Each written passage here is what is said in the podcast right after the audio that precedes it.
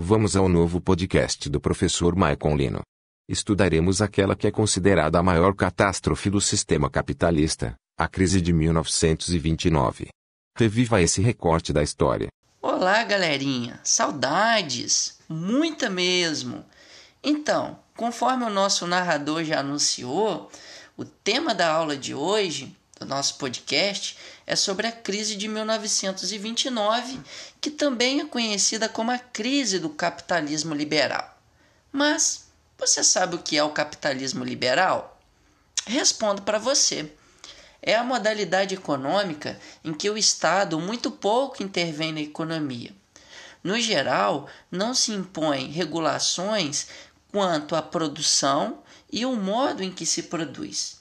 Nesse sentido, em teoria, né? É claro, quando o governo não toma um partido, os consumidores lucram porque a livre concorrência estimularia a queda de preços e a melhoria da qualidade do que se consome. Essa ideia é antiga dentro da história e é do século XVIII e tem como principal entusiasta o economista inglês Adam Smith. Sim, o ponto negativo é que a competição comercial acaba se tornando desleal, na medida em que, ao invés de incentivar a livre concorrência, acaba trazendo a formação de oligopólios. Palavra estranha, né? Mas eu explico. Isso ocorre quando poucas empresas detêm o domínio de um determinado mercado específico.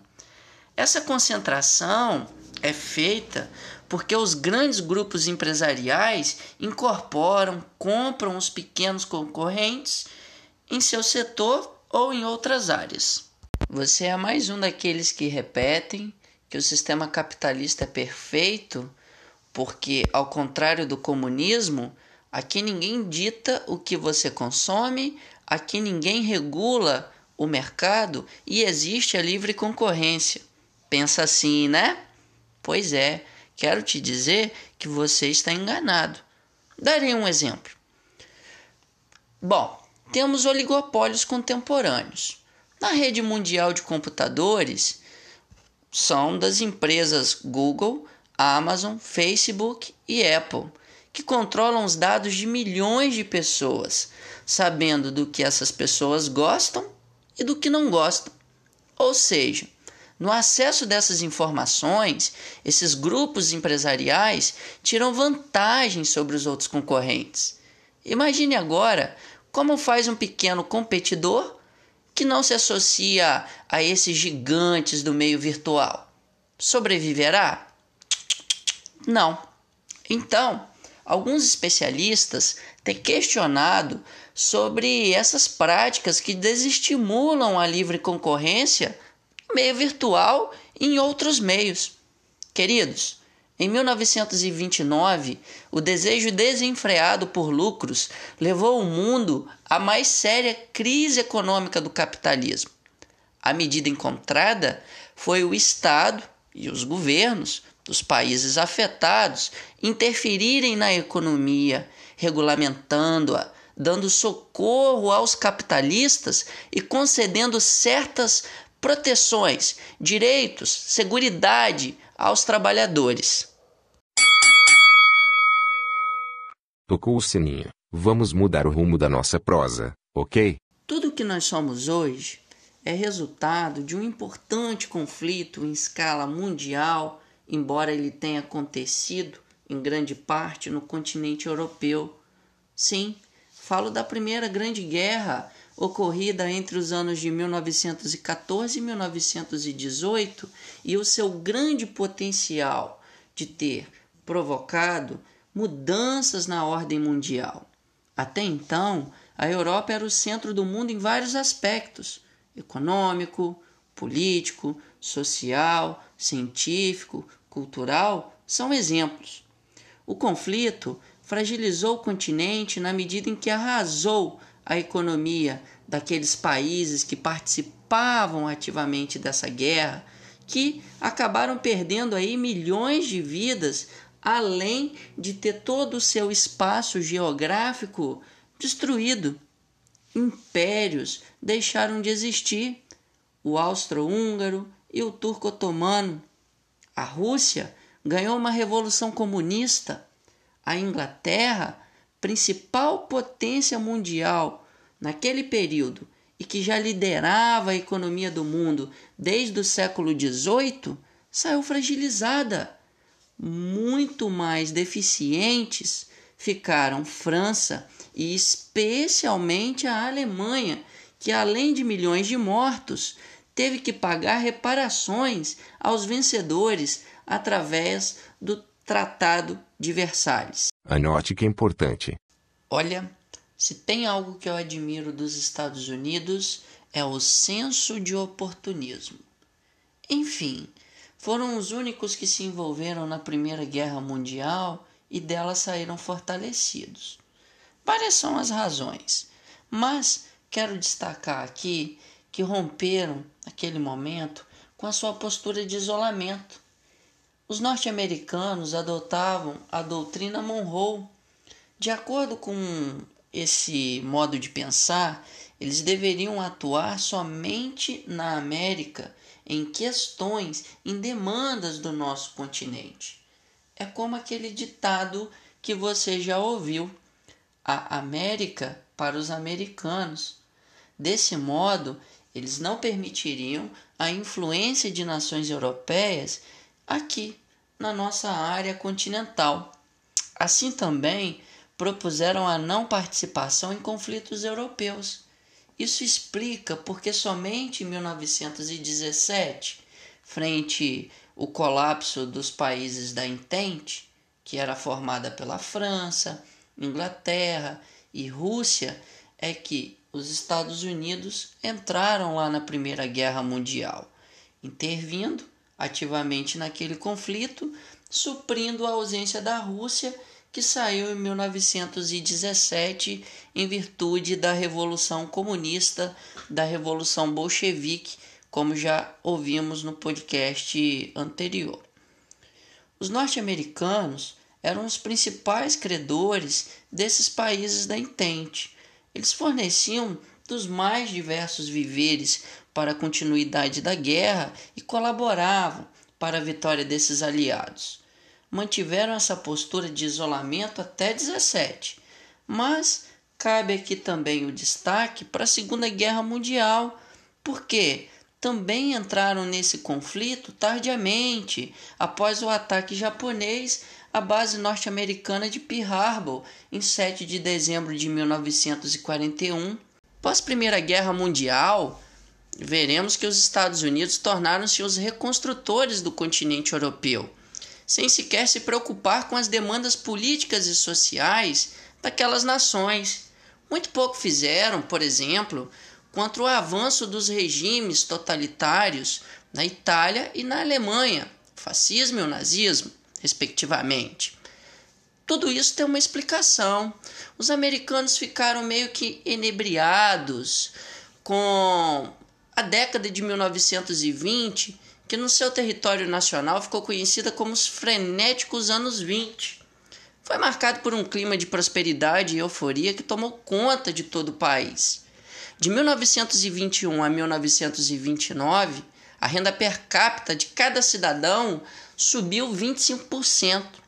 Os Estados Unidos eram responsáveis por praticamente 50% da produção industrial do mundo o crédito era muito fácil e o desemprego chegava no máximo a 4%.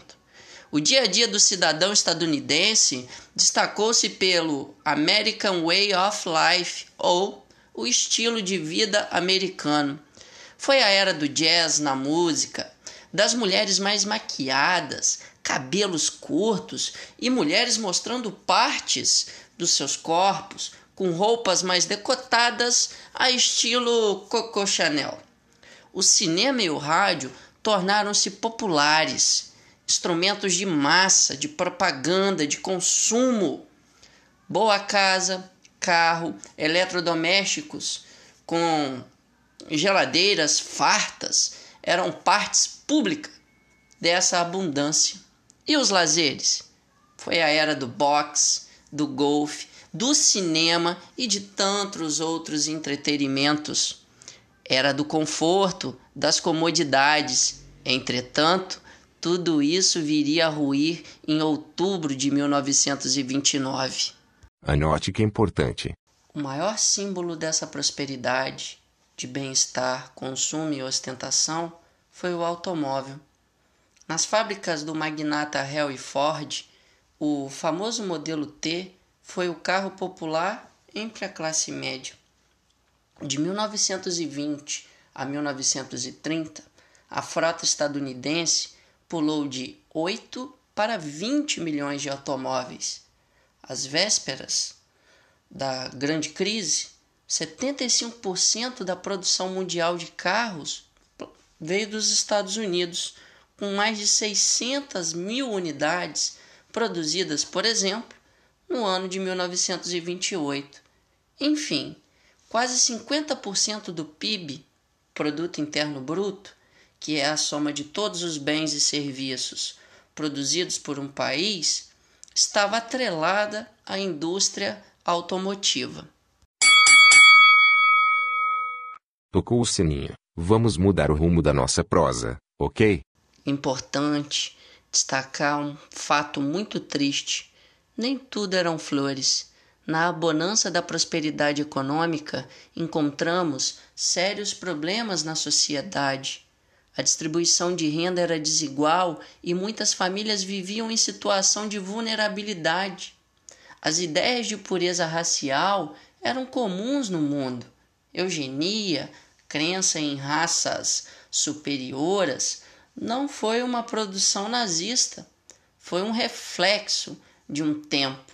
Sim, já em fins do século XIX, essa crença de pureza racial era aplicada pelas nações mais ricas, a fim de explorar áreas periféricas do mundo. Vejamos o imperialismo e o colonialismo europeu na África e na Ásia. Nos Estados Unidos, tivemos a Ku Klux Klan. Sim, aquelas pessoas que se vestiam à moda Zé Gotinha não eram inocentes, são racistas brancos que perseguiam negros. Alguns dizem que são remanescentes da Guerra Civil dos Estados Unidos, aquele famoso conflito interno lá que ocorreu entre os anos de 1861 a 1865, opondo os estados do Norte versus os estados do Sul. O Norte, conhecido como Estados da União, acabou vencendo o Sul os estados confederados. Os sulistas eram favoráveis à manutenção da escravidão, à exclusão de qualquer direito para os afro-americanos. Vejamos agora uma contradição que me parece muito perturbadora. Os Estados Unidos são um país formados, formado por imigrantes europeus que se refugiaram das guerras de religião na Europa do século XVI. Mas a sociedade norte-americana estava tão fechada em si que em 1921 aprovou uma lei anti-imigração. Naquele contexto dos anos 1920, tinham como objetivos evitar que ideias fascistas e comunistas chegassem à América através dos imigrantes. Outro ponto importante era minar o poder de gangues no país, especialmente aquelas ligadas às pessoas que imigravam, aos estrangeiros, italianos, irlandeses, chineses, russos. Esses gangsters tornaram-se muito famosos após a aprovação da Lei Seca de 1920, uma tentativa desesperada de uma sociedade provinciana com forte pensamento religioso de moralizar a sociedade, na medida em que ficou proibido o consumo de bebidas alcoólicas. Mas já sabe do ditado, né? Aquele que diz que tudo que é proibido é mais gostoso? A lei só fez aumentar a procura por bebidas e estimulou a formação de máfias. Mafiosos fizeram fortunas contrabandeando bebidas.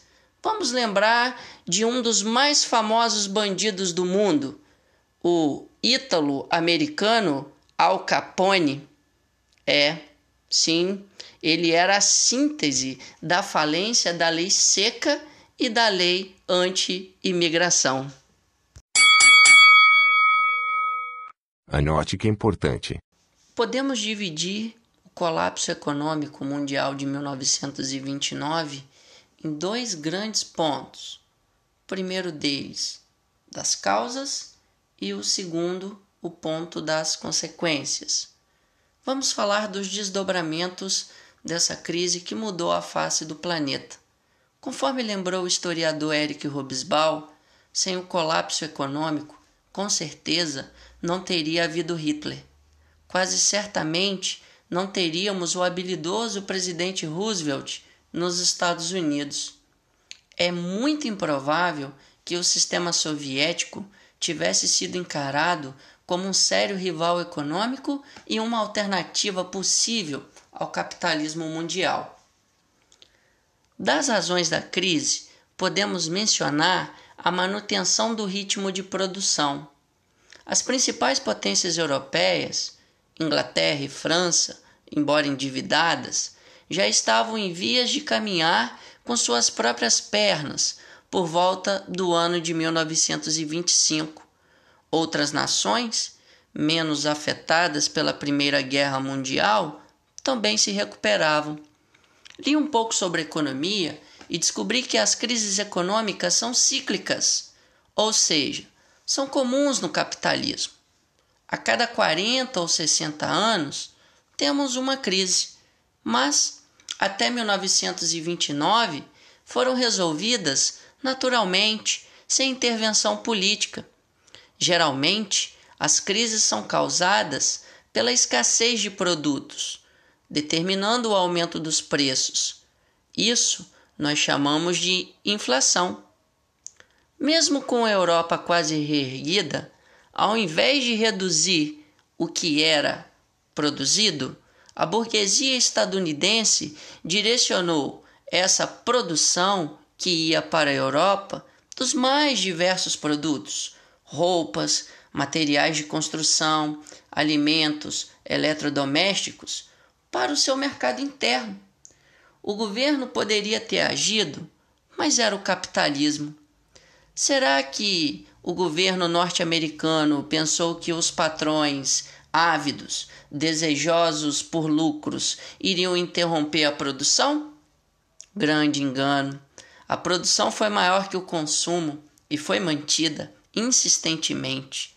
Ocorreu uma rara crise, a crise de deflação, quando há excesso de produtos e isso provoca a queda dos preços. Basicamente foi assim: mantiveram o ritmo de produção. Os produtos começaram a sobrar nas prateleiras. O excesso fazia os preços caírem. Com os preços baixos, sem vender, sem lucros, os patrões começaram a demitir. Mas os demitidos também não tinham salário para comprar. Formou-se um círculo vicioso, era a crise se aventurando na sociedade estadunidense e depois no mundo todo. Outro ponto determinante para o desenrolar da crise foi da suspensão dos empréstimos direcionados para as principais nações europeias. Inglaterra e França utilizavam desse dinheiro para comercializar com a América, para comprar os produtos norte-americanos. Além de suspenso os empréstimos, esses começaram a ser cobrados. A situação da Inglaterra era caótica, porque ela devia o equivalente a 50% do seu PIB, produto interno bruto, e a França 70% do seu PIB. Pior ainda foi a situação da Alemanha, que devia quase uma vez e meia o seu PIB né, em relação aos empréstimos, e além disso, por causa das cláusulas do Tratado de Versalhes, pagava indenizações, perdia e cedia territórios para os países vencedores, além de entregar minério de ferro e carvão. Um ponto engraçado nessa triste história era que, se a França era tão ativa na cobrança dos alemães, por que, que os Estados Unidos não poderiam cobrar os franceses e ingleses para fazer repatriar, para fazer voltar o seu dinheiro que financiava a reconstrução da Europa. Também temos que considerar que essa postura estadunidense de repatriar essa grana foi muito em virtude pela formação de governos fascistas, do avanço da extrema-direita na Itália e na Alemanha que pregavam radicalismo. A crise foi aumentada por um hábito dos cidadãos. A existência de mais de 20 mil bancos fazia uma grande oferta de dinheiro jorrar no mercado a juros baixos. Os norte-americanos davam suas casas como garantia, hipoteca, para poder pegar dinheiro emprestado nas instituições bancárias. Depois, investiam essa grana em ações, tornando-se coproprietário de empresas através da bolsa de valores.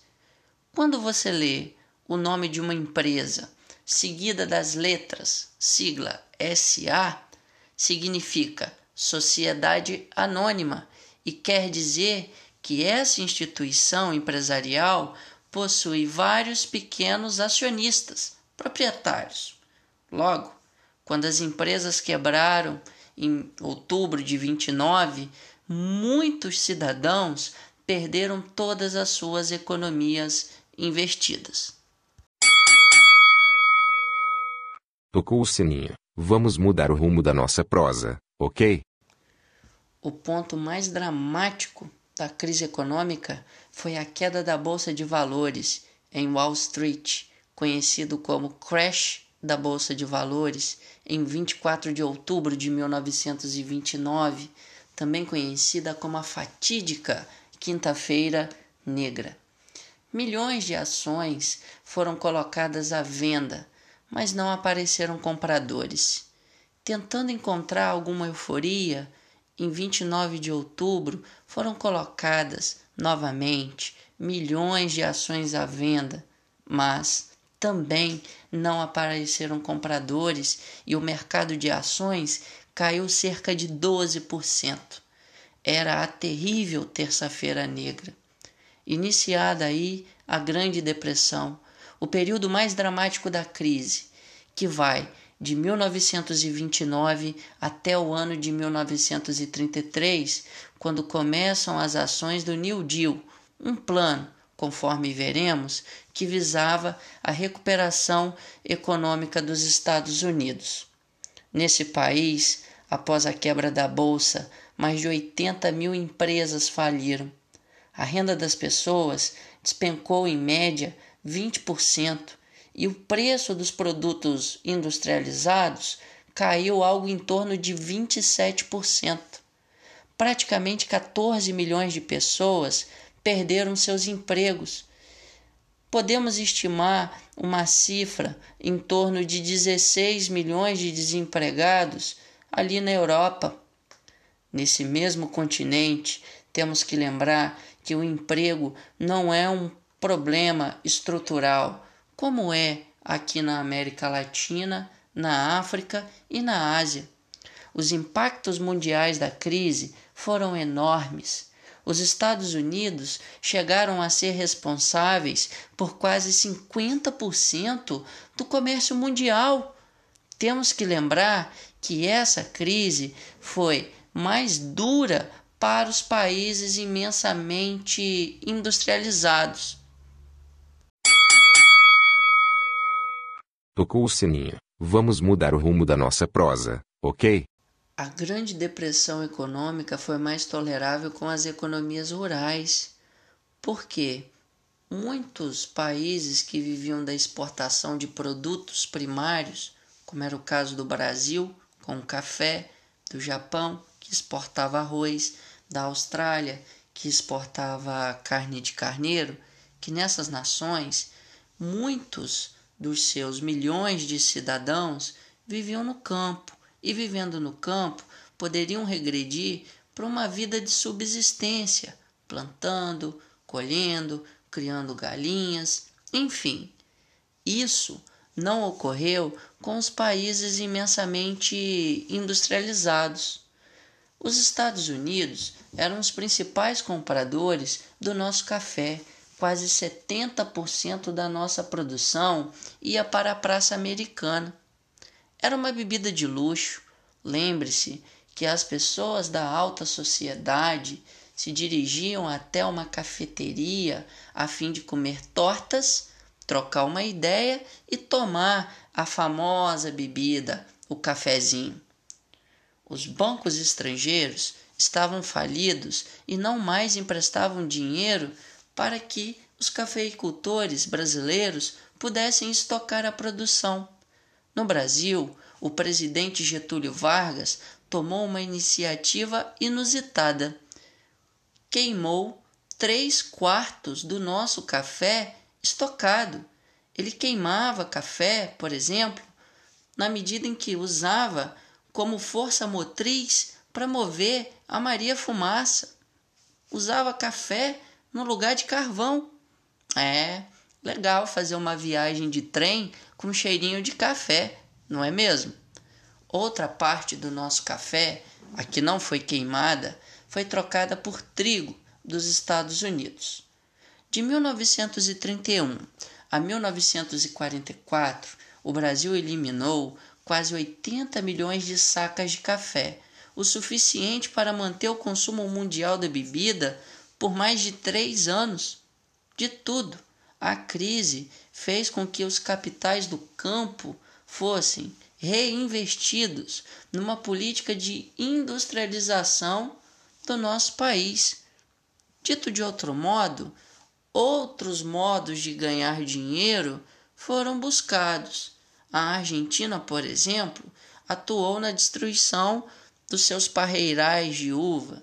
A Austrália sacrificou seus carneiros e aqui no Brasil nós temos nesse período aí um início de um processo de industrialização. Anote que é importante. As consequências políticas do que ocorreu em 1929, da Grande Depressão, foram enormes. Devemos entender que a União Soviética não sofreu com o colapso capitalista. Primeiro, porque não era integrada a esse sistema. Segundo, não produzia para ter sobras, mas somente o necessário para o consumo de sua população. Devemos destacar que o colapso econômico veio acompanhado do declínio da democracia em todo o mundo. Na América Latina, por exemplo, das 12 mudanças de governo, 10 novos governos foram estabelecidos através de golpes de Estado. No Brasil, Vargas tomou chegou ao poder em 30 através de um golpe. Na Europa, constatamos o fortalecimento da extrema-direita, do fascismo, com Mussolini na Itália e Hitler na Alemanha, que temiam um avanço de direitos e proteção para os trabalhadores e, assim, tomaram, por vias legais, o poder em seus países, fortalecendo a burguesia nacional italiana e alemã. Na Alemanha, os efeitos da crise econômica foram devastadores. 4 milhões de desempregados, sem dinheiro, porque estava aquele país muito endividado, arcando com os custos da Primeira Guerra Mundial. Lembre-se das cláusulas punitivas do, do Tratado de Versalhes. A moeda germânica, o marco alemão, desvalorizou-se muito chegando a ser preciso ter 32 bilhões de marcos alemães para poder comprar um dólar. Hoje, a título de comparação, precisamos de R$ 5,50 para comprar um dólar. Essa extrema-direita levará o mundo à Segunda Guerra Mundial. Amores, até o mundo colonial africano e asiático foi impactado com os efeitos da crise de 1929. Primeiro, porque eram economias agrário-exportadoras.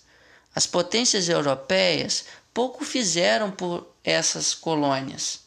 Esses territórios ficaram completamente desassistidos, meio que largados. O historiador Eric Hobsbawm lembra que as metrópoles europeias estavam fragilizadas pela crise. Nesse momento, nasce a ideia de independência.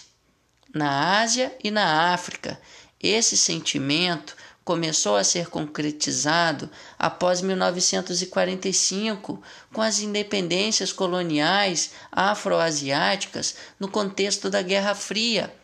Nos Estados Unidos, o Partido Republicano, que havia eleito três presidentes seguidos, perdeu a eleição de 1932, quando o democrata Franklin Delano Roosevelt venceu e deu início à recuperação econômica do país. Veja que estudamos a consequência política da crise no mundo todo, na América, na Ásia, na África, na Europa e até mesmo no Brasil. Tocou o sininho. Vamos mudar o rumo da nossa prosa, ok? Anote que é importante. No começo desse podcast, ouvimos um pouquinho sobre a teoria liberal de Adam Smith. Agora, irei falar de uma teoria capitalista, mas que não é liberal. Ela parte da ideia do economista inglês John Maynard Keynes, que foi o pai do pensamento econômico, no qual o Estado deveria intervir economicamente para evitar colapsos no sistema capitalista. Era o início do keynesianismo. Roosevelt sabia que deveria fazer algo para a volta da normalidade. Assim, foi criado um plano para o combate à crise, o New Deal, que significa novo acordo. A Rússia não sofreu desgaste na economia então, o modelo soviético acabou se tornando referência para todo mundo, não por mérito próprio, mas pelo fracasso capitalista. Era o fim do capitalismo liberal, conforme veremos. O governo, mundo afora, acabou por fazer várias intervenções econômicas, propondo seguridade social para os trabalhadores e desempregados e regulando as atividades financeiras. Franklin Delano Roosevelt chegou a ser chamado de comunista pelos opositores políticos lá nos Estados Unidos, mas não foi o único a adotar a planificação econômica, o modelo soviético de intervenção estatal na economia. Vejamos que o próprio Adolf Hitler instalou um plano quadrienal na Alemanha entre os anos de 1933 e 1937. Os principais pontos do New Deal? Uma pergunta fácil de responder diante da complexidade de que foi esse plano de recuperação econômica. Basicamente, o Estado, o governo, interveio através da proteção ao trabalhador, aumento salarial, regulação de jornadas de trabalho, criação de seguro-desemprego, previdência social para enfrentar crises futuras e organização de sindicatos. Lembre-se que somente nos Estados Unidos foram 14 milhões de desempregados. Além de criar toda essa seguridade, o governo se tornou patrão, sendo o maior empregador do país, na medida em que investia em grandes obras e obras duradouras, grandes obras, obras públicas. Há exemplos: das rodovias, hidroelétricas, aeroportos, enfim, uma gama de investimentos em infraestrutura, o que é muito importante também. O governo atuou no congelamento do, dos preços daqueles produtos considerados essenciais, principalmente os gêneros alimentícios. No campo, já que a crise teve o seu viés agrário, comprou 30% das propriedades a fim de reduzir a produção agrícola, evitando superprodução e queda de preços. Devemos lembrar que se o automóvel foi o símbolo da cidade, na roça tivemos o trator aumentando a colheita como símbolo também do campo. Muitos agricultores foram à ruína porque não tiveram condições de pagar os empréstimos que fizeram para poder estocar as suas colheitas. Também o governo ativou o comércio internacional, abandonando essa famosa postura de isolamento que já mencionei aqui nesse podcast e procurando sempre estreitar relações comerciais com outras nações. É importante lembrar que o New Deal basicamente era uma cópia do modelo de controle econômico exercido pela União Soviética, dos planos quinquenais, e começou a ser implementado a partir de 1933. Quais foram os resultados diante de todas essas iniciativas que eu já mencionei do programa? Então, até o início da Segunda Guerra Mundial, o programa de Roosevelt reduziu o desemprego de 14 milhões para 7 milhões de desempregados. Devemos lembrar aqui que somente com a entrada, a participação dos Estados Unidos na Segunda Guerra Mundial é que o desemprego vai cair a patamares próximos de zero. Anote que é importante. Você já ouviu um ditado que sempre existe aquele que lucra com a desgraça alheia. E em meio a esse turbilhão do que ocorreu em 1919, também podemos encontrar um exemplo desse ditado uma das pouquíssimas indústrias não afetadas pela crise foi o cinema. Sim, nessa conjuntura, Hollywood atuou no sentido de fazer com que as pessoas se acostumassem com os novos tempos difíceis. Nas telinhas, sempre ressaltava em seus filmes a importância de uma vida sem luxos, a importância de economizar.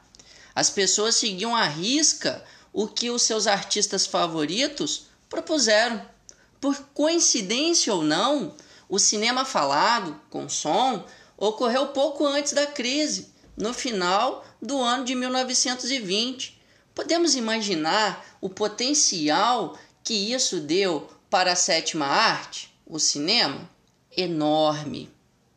Bom, meus queridos, agradeço de todo o coração aqueles que apreciaram esse material foi produzido com muito carinho. Dos estudiosos apreciados nesse podcast, destaco como referência os livros Era dos Extremos, do historiador Eric Robesbal, e O Século XX, O Tempo das Certezas, organizado por Daniel Arão Reis Filho. E assim, humildemente me despeço e até o nosso próximo encontro, cujo tema será fascismo. Queridos alunos, o professor Maicon está com saudades de vocês. Ele me diz isso constantemente. Deseja a todos bons estudos. E até o próximo podcast do História em Recortes.